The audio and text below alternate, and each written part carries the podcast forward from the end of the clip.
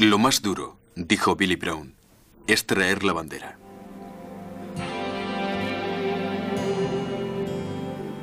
Billy Brown era este joven soldado americano que habíamos seguido a lo largo de su primera estancia en Vietnam, gracias a los cámaras del ejército.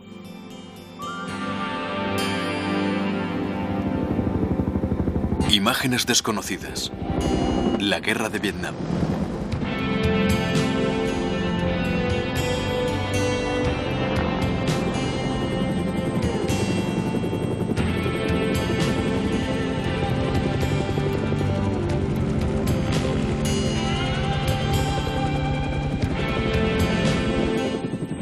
Esta serie podría haberse llamado El Paseo de Billy Brown.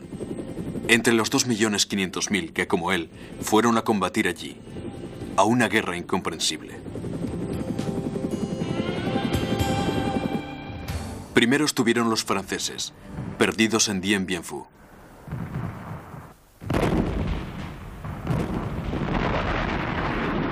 La guerra de los americanos, para impedir que el Vietnam del norte comunista consiguiera el sur.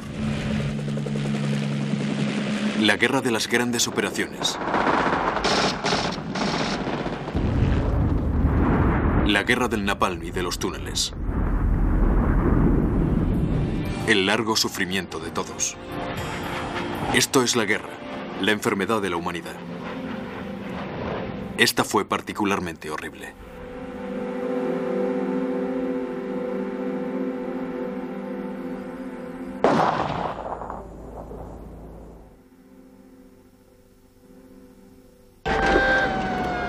Estos testimonios de cámaras del ejército americano han sido a menudo censurados, olvidados en las filmotecas, como se guarda un mal recuerdo.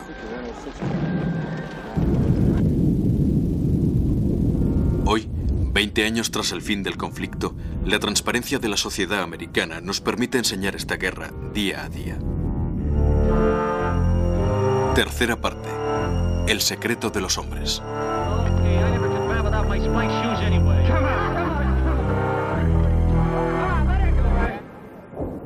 Primavera del 68. Han ganado la batalla de Ted.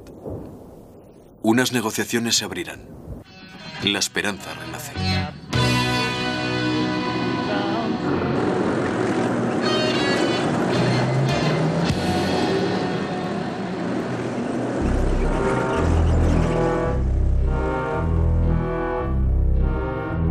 Cuando pasaron el Golden Gate, solo eran niños que dejaban San Francisco para ir a Saigón.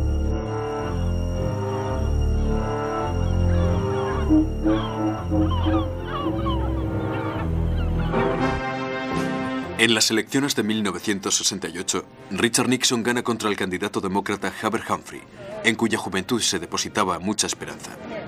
Nixon es seguramente más duro. No se debe dejar el Vietnam del Sur de ninguna manera. Pero Tricky Dick, Richard el listo, elabora una doctrina Nixon, más sutil, que empieza con objetivos fuertes, pero que prevé un retiro progresivo de las tropas americanas de Vietnam. Sin embargo, hay que negociar. Y el Vietnam del Norte no está tan dispuesto a hacerlo. Entonces la guerra empezará de nuevo. No tienen la menor duda de esto. En 1969 el ejército americano conocerá su efectivo máximo, 543.000 hombres.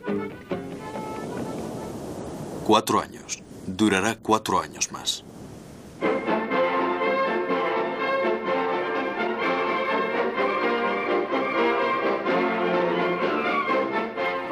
Good morning, Vietnam. Voceaba cada mañana el locutor de la radio de las Fuerzas Armadas. Buenos días, mundo irreal de detrás. El mismo en todas las guerras. Para un soldado que matan, hieren, mutilan, marcan para el resto de su existencia. Otros mil están escondidos en las oficinas antes de tener que hacer frente al único peligro que les amenaza.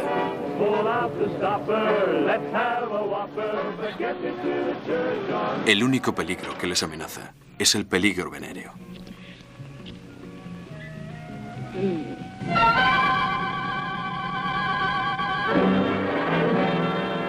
Donde están las chicas, está el peligro. Explicaba esta película de difusión restringida, destinada al personal de la Fuerza Aérea estadounidense.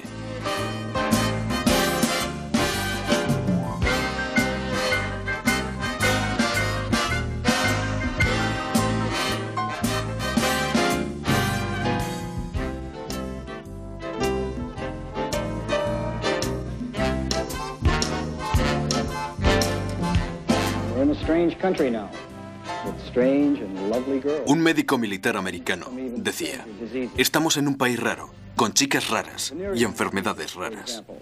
Las enfermedades venéreas se contagian fácilmente aquí. Va muy rápido. Hay cinco tipos distintos. No beban hasta el punto de olvidar su preservativo. Tengan siempre uno en el bolsillo y utilícenlo cada vez.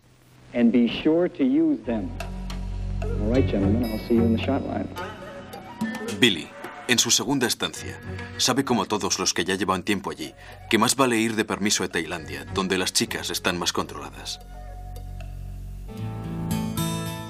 Pero todo eso es solo una pequeña tentación. En las unidades solo quedan las cartas de las novias, esperando que fueran fieles. En el argot de Vietnam nace un personaje mítico, Jody, que merodea en el pueblo para quitarles las chicas. Ain't no use in going home, Jody's got your girl and gone. Era el estribillo de una canción que sonaba entre los soldados. No vale la pena volver a casa. Tu chica se ha marchado con Jody.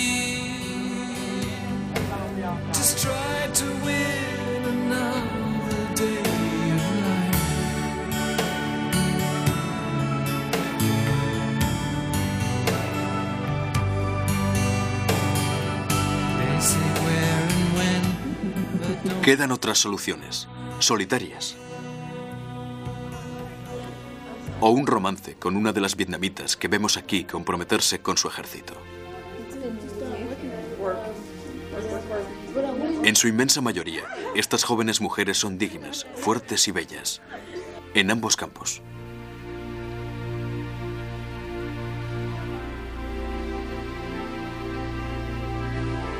En el sur, fruto de estos breves amores con los americanos, nacerán 15.000 niños, con un destino inseguro. Pero el sueño de todos es casarse con una enfermera.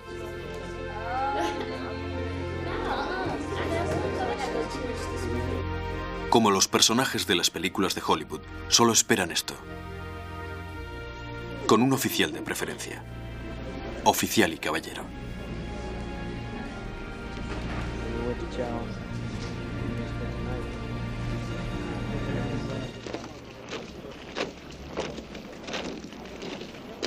Billy encuentra Vietnam como si nada hubiese cambiado. La comida es igual de mala. Y sigue habiendo la misma cantidad de negros. Estas son las reflexiones que se hacen los campesinos sureños mientras en sus estados se está desarrollando una lucha violenta de los negros para la integración y los derechos cívicos. 1968 fue el año de los Panteras Negras, de los guetos incendiados en California, del asesinato de Martin Luther King, quien había luchado contra esta guerra.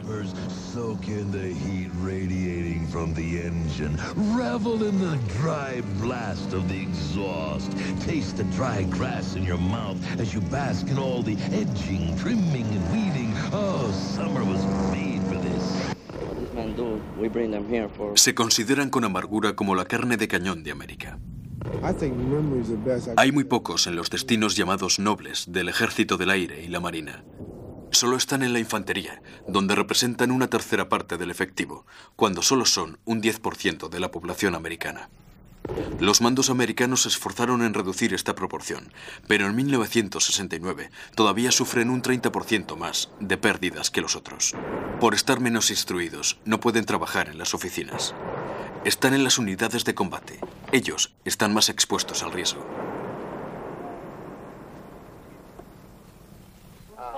Los americanos de origen mexicano o puertorriqueño también forman parte de una minoría expuesta. Comprendo por qué se pasan el día en misa, escribe Billy. De hecho, todo el mundo va a misa, hasta los judíos.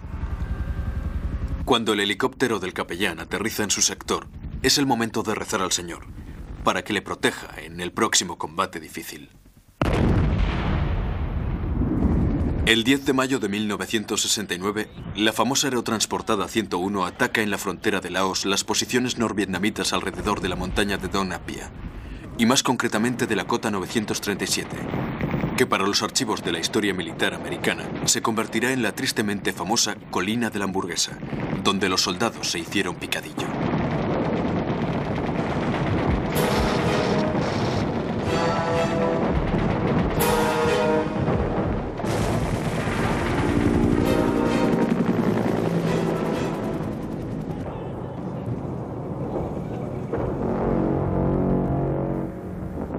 Jamás se han visto tantos heridos en tan poco tiempo.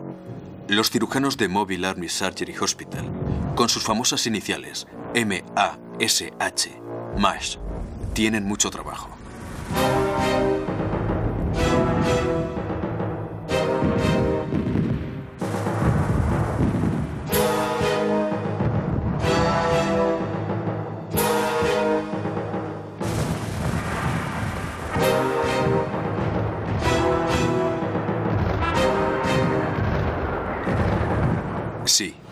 La guerra es el sufrimiento. Aquí vemos al médico capitán Bob Carrara practicando una traqueotomía sobre un soldado gravemente herido. Una tentativa desesperada para salvarle la vida.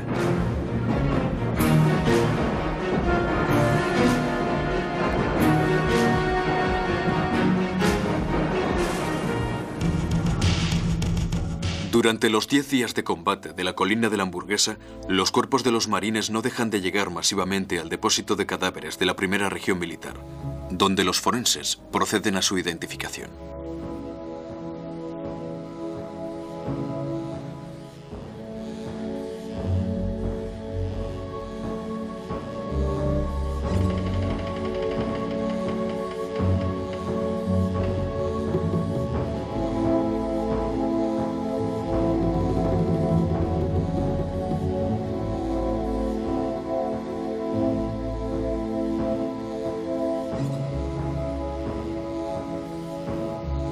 Estos forenses han visto muchos cadáveres, pero América no tantos, y piensa que ya han visto demasiados.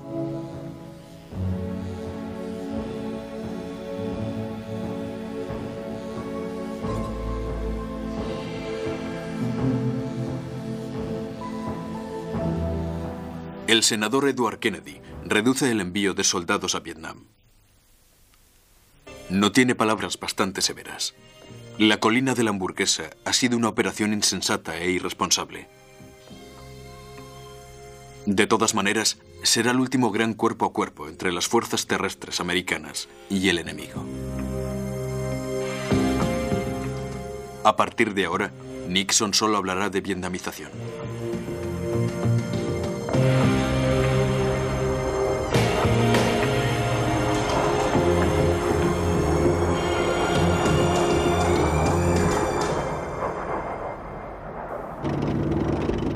La vietnamización significa, al final, el retiro de las tropas americanas y una defensa desde el Vietnam del Sur. Empecemos este proceso con prudencia, avisa la CIA. Su responsable para el sureste asiático y futuro director, William Colby, ha sido nombrado, de una manera significativa, adjunto al comandante jefe. Para Colby, antes de retirar las tropas, hay que erradicar la infraestructura Vietcong.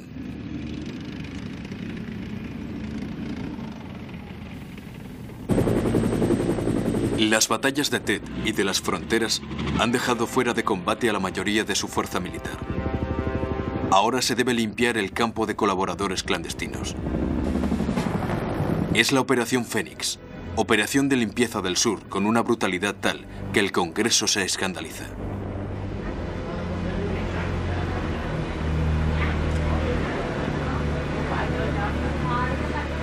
Una comisión senatorial investiga sobre numerosas acusaciones de tortura y de asesinatos. Colby admite la cifra de 20.000 muertos. Pero fue durante el combate, declara.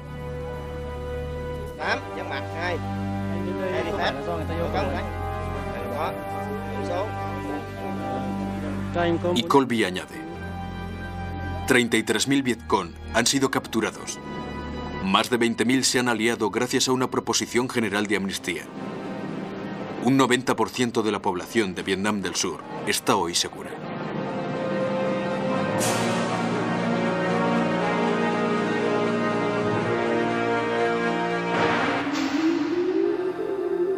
Pero el Congreso y la opinión pública son cada vez más hostiles. Un nuevo motivo de crispación se va a sumar al descubrimiento de una masacre cometida un año antes en My Lai, un pueblo del distrito de Son Mi, en la región central.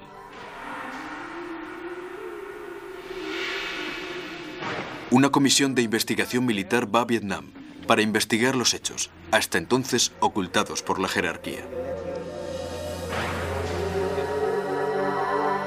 Una platón. Una sección del primer batallón de la Brigada de Infantería 11. Bajo las órdenes de un teniente ascendido demasiado rápido, William Calley. Llegó allí después de una agotadora búsqueda de un enemigo inalcanzable. Es siempre el mismo guion. Las minas, las trampas, los body traps han matado o herido a unos marines. Los otros, en un ataque de ira, mataron a todo este pueblo. 400 muertos, mujeres, niños, ancianos. Es uno de los casos de Vietnam, quizá el más conocido. Cali será condenado a cadena perpetua. Para unos crímenes similares, otros 200 oficiales y soldados americanos serán llevados delante de los tribunales militares. Pero para la opinión pública de Estados Unidos, este tipo de barbarie nunca debería haber ocurrido. Esto no es el ideal americano. Y el hecho de que el Vietcong o los norvietnamitas hagan otro tanto no es excusa de nada. Al mismo tiempo, los survietnamitas descubren una cantidad abominable de cadáveres, diez veces mayor que el de Milai. Miles de personas asesinadas en Hue durante el corto periodo en que los comunistas han sido dueños de la ciudad en febrero de 1968.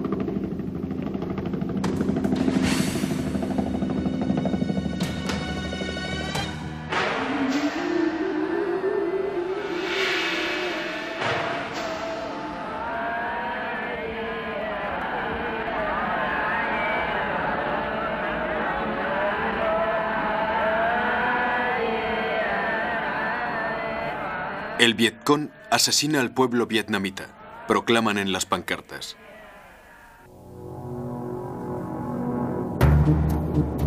Más que nunca la guerra se convierte en un enfrentamiento inexplicable. Aquí, en el delta del Mekong, los overcraft de las fuerzas especiales se lanzan a una batida a muerte.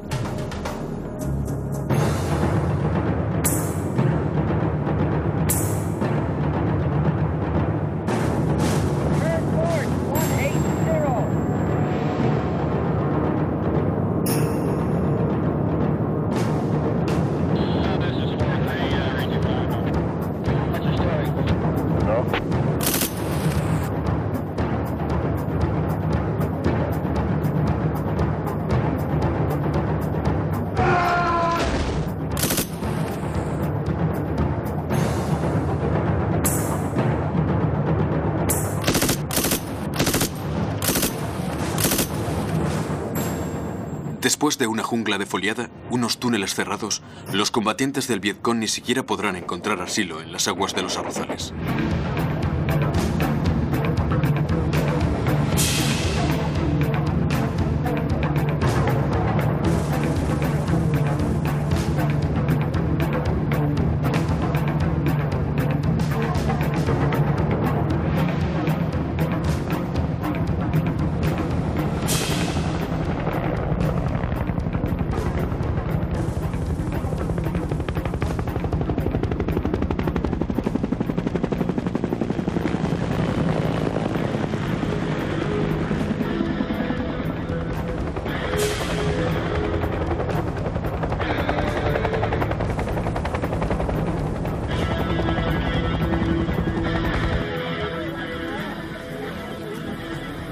Pero el Vietcong muestra en sus películas cómo se desarrolla la vida a lo largo del Mekong, utilizando esta vía fluvial, paralela a la pista Ho Chi Minh, que permite distribuir las provisiones y municiones desde el corazón de Vietnam a Saigon.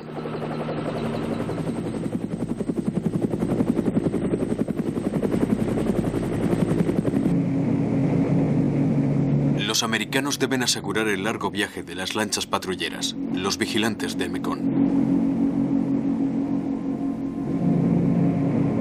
Las pequeñas unidades de la Brown Navy, la Marina de las Aguas Embarradas, hermanita sin gloria de la otra, la Blue Navy, la de los grandes barcos en el océano.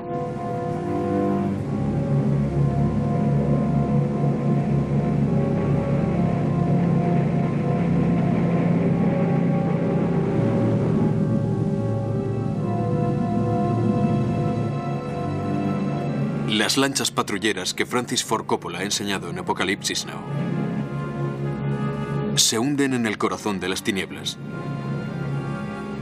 Todo es sospechoso. Todo es peligroso. Un champán con mujeres. Un niño al pie de un mangle. Pueden atraer a una emboscada. Hay que controlar unas decenas de champanes cada día. Horas y horas en el río. Días. Años.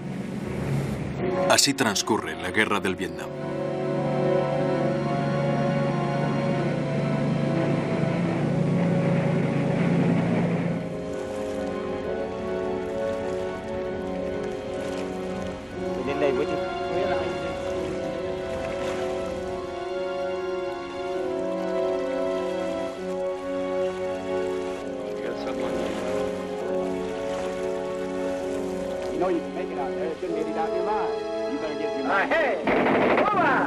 Go,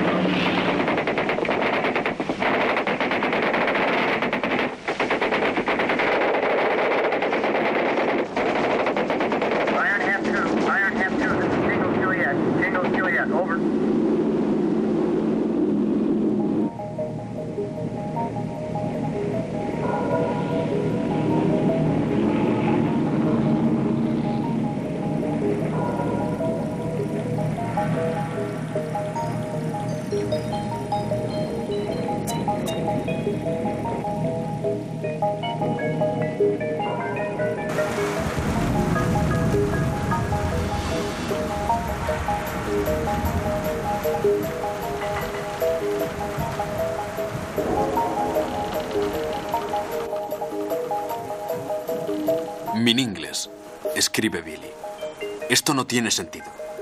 De un monzón a otro, Vietnam es como un barco que se hunde lleno de barro.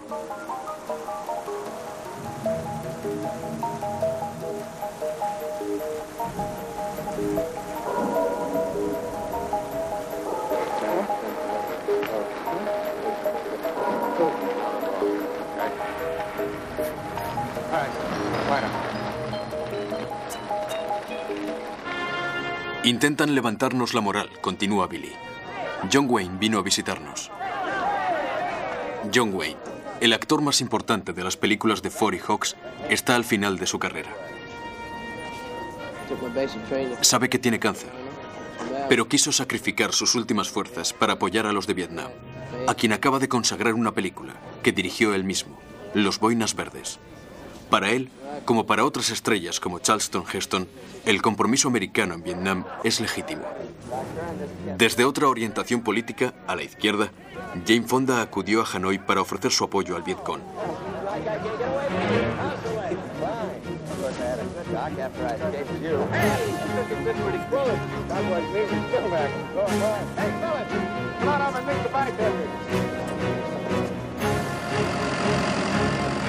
Ahora Billy sabe desenvolverse. De vez en cuando coge un jeep y un pequeño permiso en el RIR, iniciales de Rest and Recreation, el centro de descanso de China Beach, cerca de Da Nang, un club extraño de vacaciones algunos centenares de metros de Vietcong.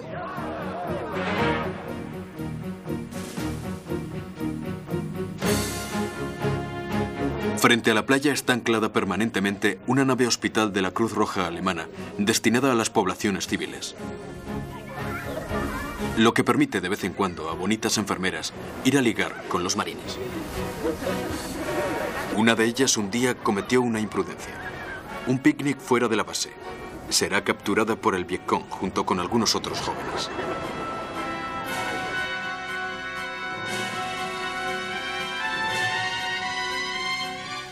Billy escribe sin convicción. Intentan mejorar lo ordinario. Los marines han hecho un gran pastel de cumpleaños. Para ellos es toda una tradición. Pero esta vez lo hicieron a lo grande. Quisieron que todos los marines de Vietnam tuviesen un trozo, una gran labor que necesitó mucha harina y muchos helicópteros.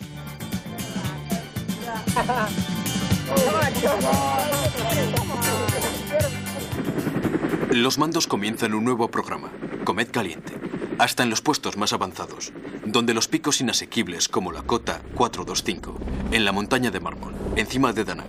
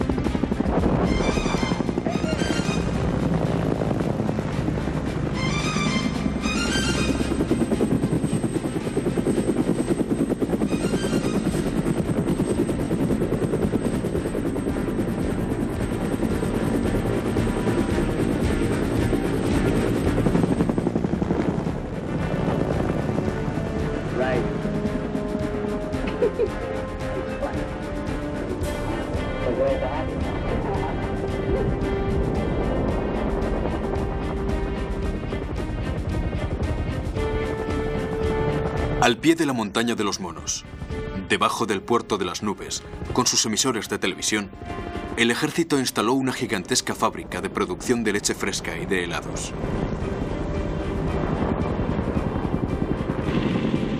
Se emprende otro estudio para atender otros puestos aislados, como este de Futuk, en las altas mesetas, para suministrarles carne fresca.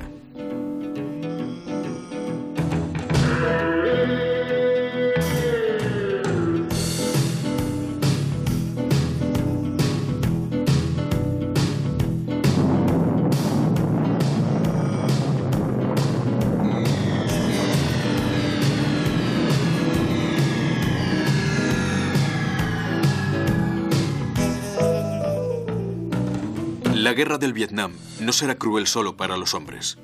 Un millón y medio de animales de granja serán también víctimas de los bombardeos y del amor inmoderado de los marines a los filetes.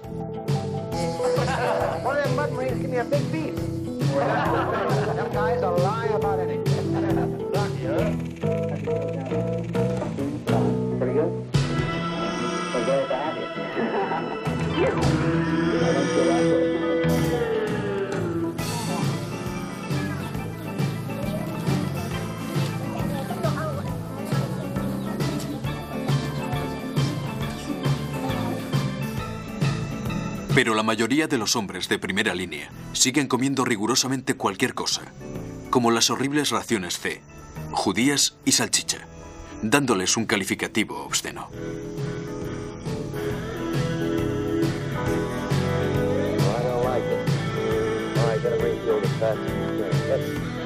Cualquier cosa es siempre mejor que los beans antiques.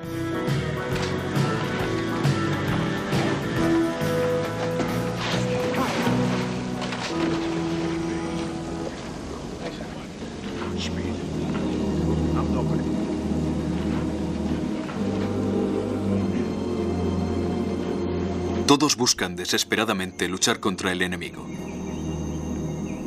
El Vietnam se ha convertido en el desierto de los tártaros.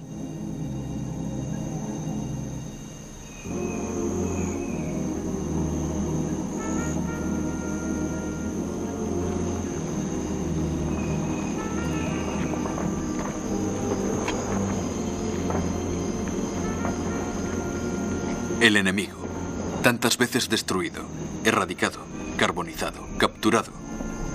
El enemigo está siempre aquí, a tu alrededor. La muerte de Ho Chi Minh no ha cambiado nada el curso de las cosas, pero es un acontecimiento tan considerable que los americanos recogen todos los documentos capturados para rendir una especie de homenaje necrológico a su enemigo irreductible. Aunque en los años 40 había trabajado mucho con los agentes de la OSS, el antepasado de la CIA, en una lucha común contra los japoneses.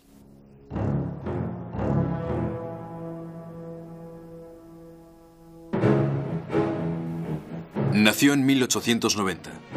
De formación y de cultura francesa, pronto dejó la Indochina colonial para participar en 1920 en el Congreso de Tours, que había visto la fundación del Partido Comunista Francés. Y había creado el Partido Comunista Indochino. Y por fin el Viet Minh. Y había impuesto sus métodos estalinistas para acabar su gran obra, la independencia y el comunismo sobre toda la península indochina.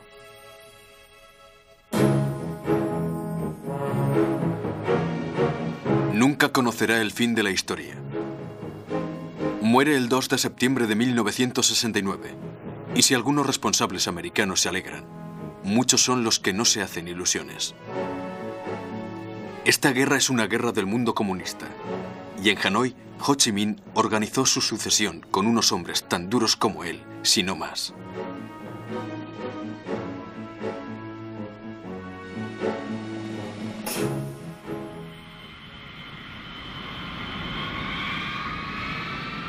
El general Creighton Abrams, quien sucedió a Westmoreland como comandante en jefe de las fuerzas americanas en Vietnam, convence al presidente Nixon del interés de atacar Camboya.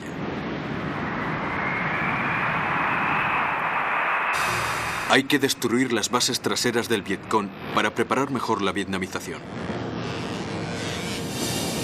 Y esta demostración de fuerza puede por fin llevar al enemigo a aceptar esta paz con honor, según los términos del presidente Nixon. Durante un año, los B-52 tirarán más de 100.000 toneladas de bombas en Camboya. Sin grandes resultados. Todo está enterrado, como en Vietnam. Entonces hay que llevar a cabo una operación terrestre, con todos los riesgos que implica. El derrumbamiento del régimen neutralista de Sihanouk y el genocidio del Jemer Rojo.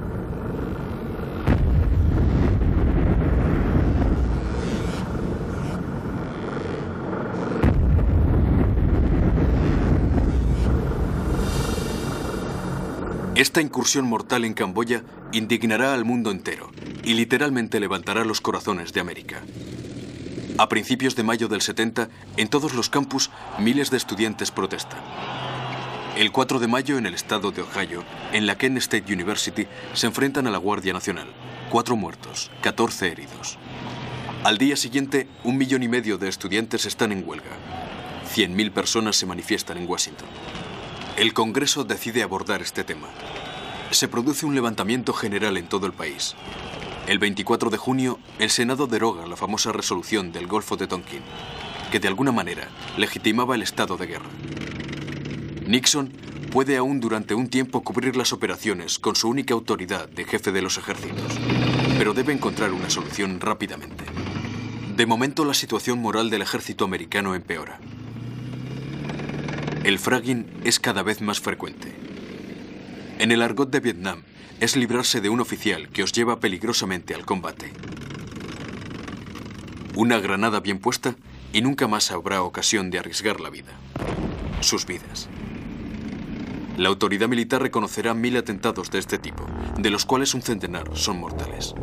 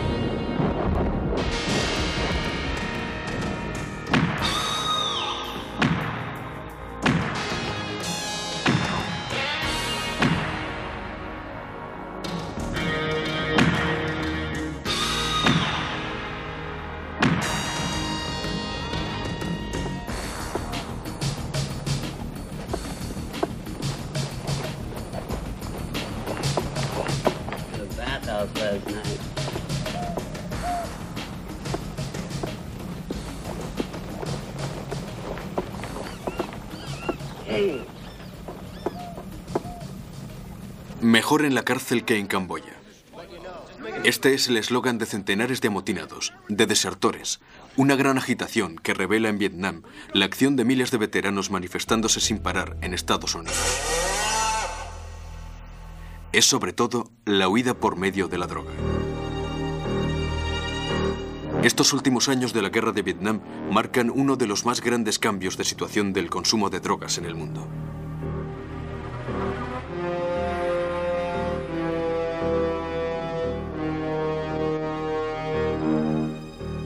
El ejército afirma, sin ocultar.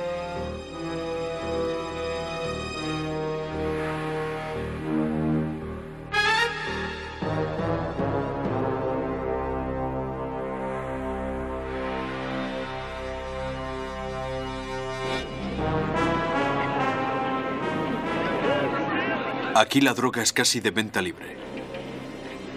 Las jeringuillas se venden en los mercados.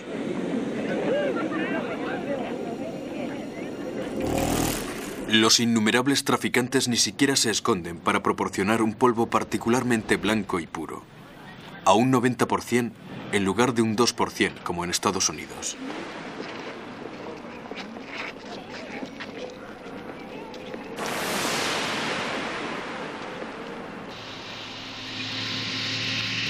Los empleados civiles vietnamitas la pasan por bolsas enteras. Todos cierran los ojos. Al principio los mandos americanos dejaban hacer.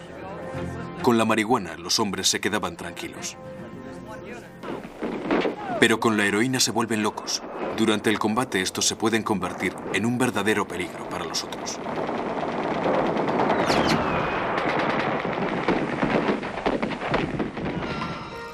Es difícil luchar contra esta plaga que dentro de poco invadirá América. El tráfico está cubierto, organizado en los altos estamentos ministros y generales sudvietnamitas se enriquecen enormemente.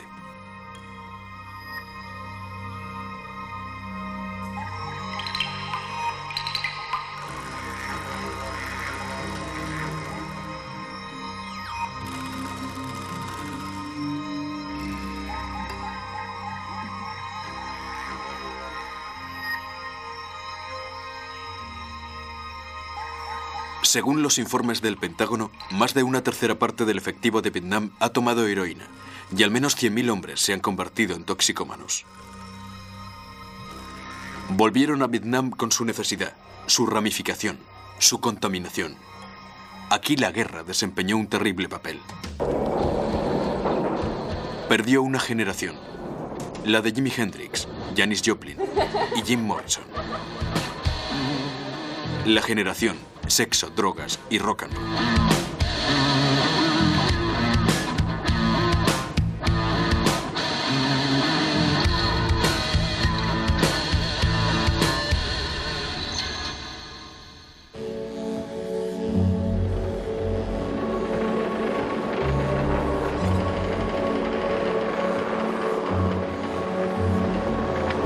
Para el mundo entero es la imagen de América que se disgrega. Esta imagen podía tranquilizar o irritar, pero estaba aquí, como una potente señal.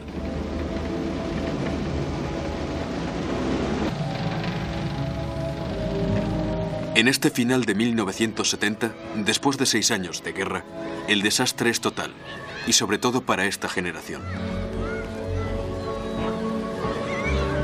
Otra generación perdida.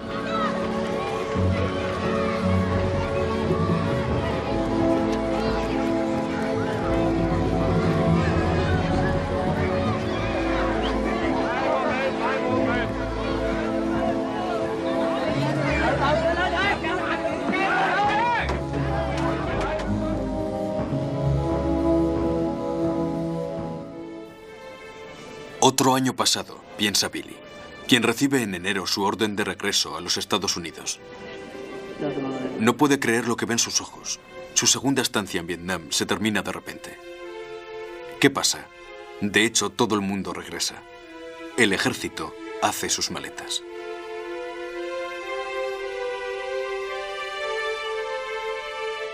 Se tiene el tiempo justo para comprar algunos recuerdos, unas granadas rusas a los niños del pueblo antes de abandonarlos a los Vietcong.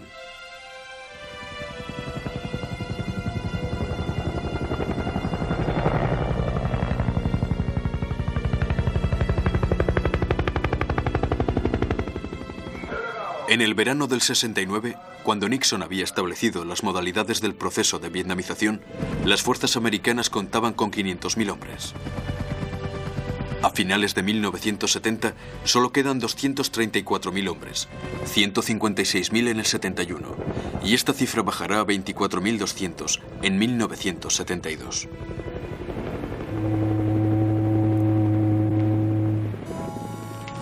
Es la retirada.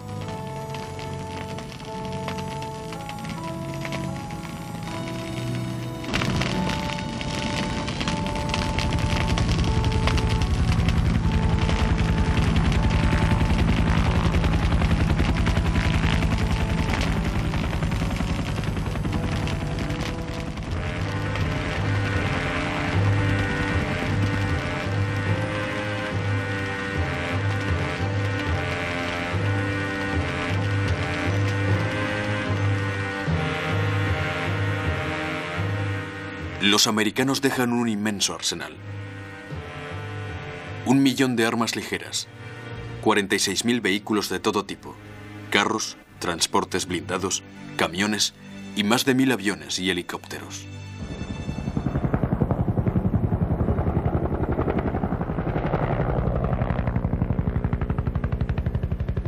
Con este material resistirán los survietnamitas.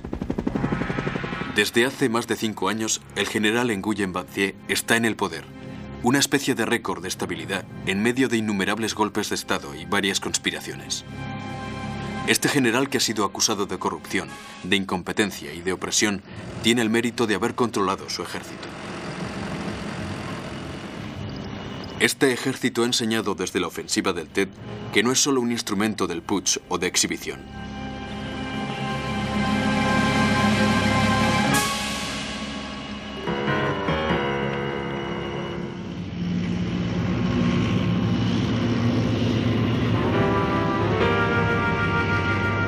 Pero necesitará sin embargo un potente apoyo aéreo americano para contrarrestar en la primavera del 72 un nuevo ataque norvietnamita, la ofensiva de Pascua, lanzada prematuramente por el general Yap, quien será destituido de su puesto después de su fracaso.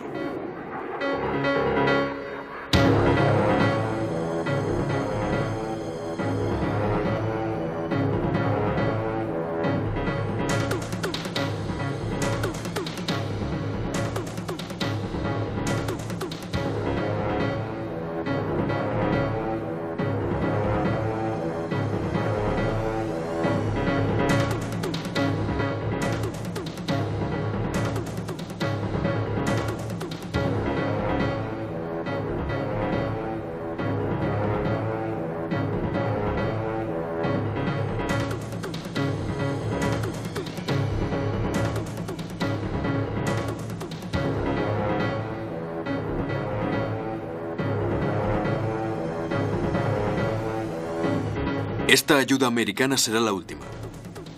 Nixon tiene cada vez más prisa en acabar. En Estados Unidos las elecciones del 72 llegan y la opinión pública ya no quiere oír hablar de Vietnam. Y la calma empieza con Pekín y Moscú. Nixon ordena a su negociador en París, Henry Kissinger, firmar por fin, al cabo de cuatro años de negociaciones, un acuerdo con Vietnam del Norte, el Ducto, que aceptará por fin, tras una última incursión devastadora de B-52 sobre Hanoi en Navidad del año 1972.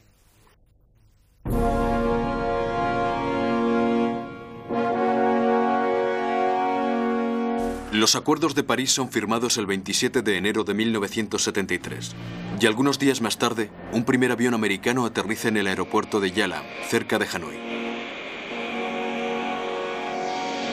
Un momento inaudito. Unos pilotos americanos prisioneros serán liberados.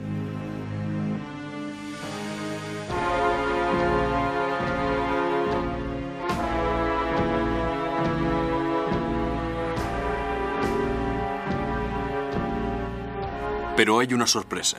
Con ellos está una mujer. Se llama Monica String. Es una de esas enfermeras alemanas que hemos visto jugar en la playa de Danang. Fue capturada por el Vietcong con tres de sus compañeros, que murieron en cautividad. Tras una larga pesadilla, se dirige hacia el encargado de asuntos alemanes, Georg von Uthmann. Compartirá su alegría con los otros.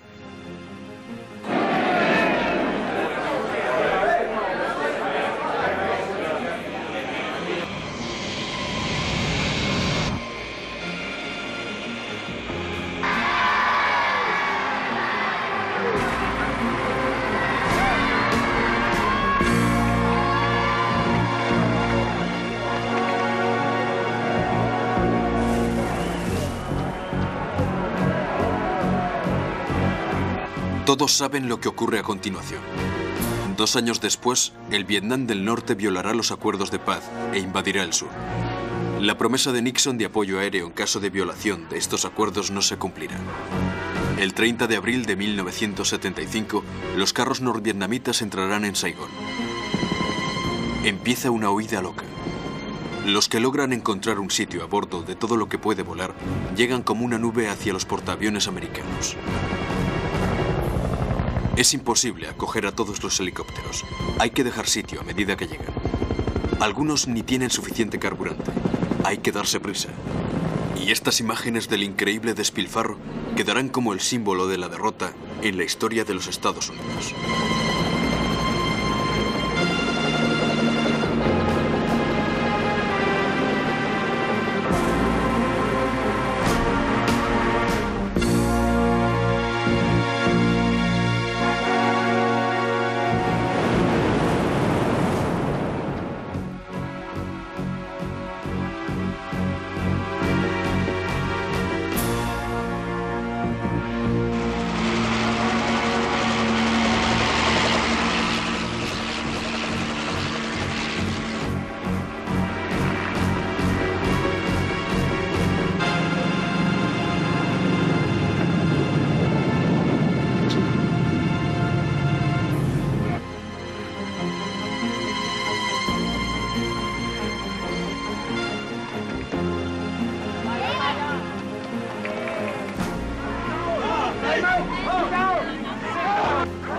De Vietnam, como de Laos o de Camboya, lograron huir 750.000 personas. A veces in extremis, como el general Nguyen Cao Qui, vicepresidente de Vietnam del Sur, quien se dedicará al comercio del whisky en Los Ángeles.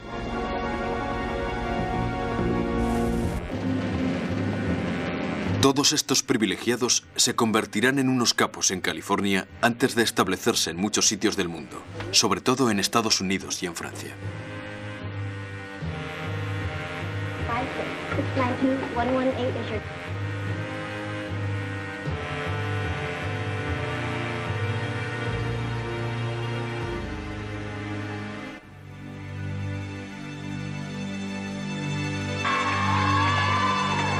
Para ellos, este es un espectáculo muy apropiado.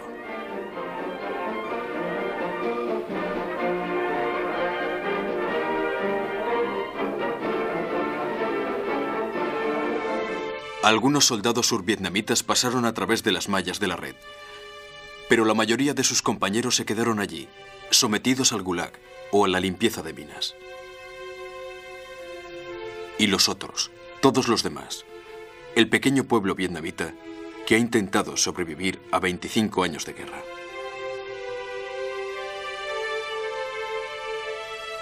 ¿Qué futuro les espera?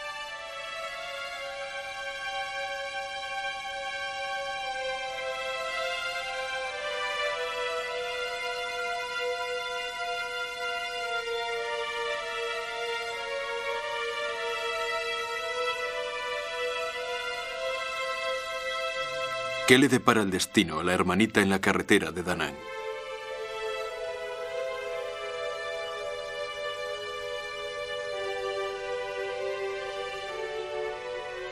¿Qué harán los montañeros de las altas mesetas? Una primera respuesta llegará algunos años más tarde, con los Pot People. 57.000 americanos murieron. 150.000 fueron gravemente heridos.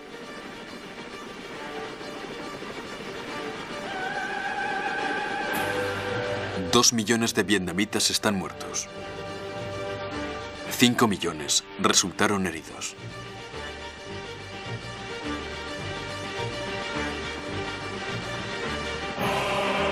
Les hemos contado un relato que pertenece a los libros de historia, con unas imágenes excepcionales, porque la guerra de Vietnam es el único conflicto que fue filmado por una cámara de cine. Creemos que estas imágenes no solo componen una historia de la guerra, sino un homenaje al cine. Estas imágenes se incorporan a la historia del cine. Y por eso dedicamos esta serie a todos los cámaras, quienes vivieron el horror de Vietnam con el coraje del soldado y el ojo como testigo por la memoria del futuro.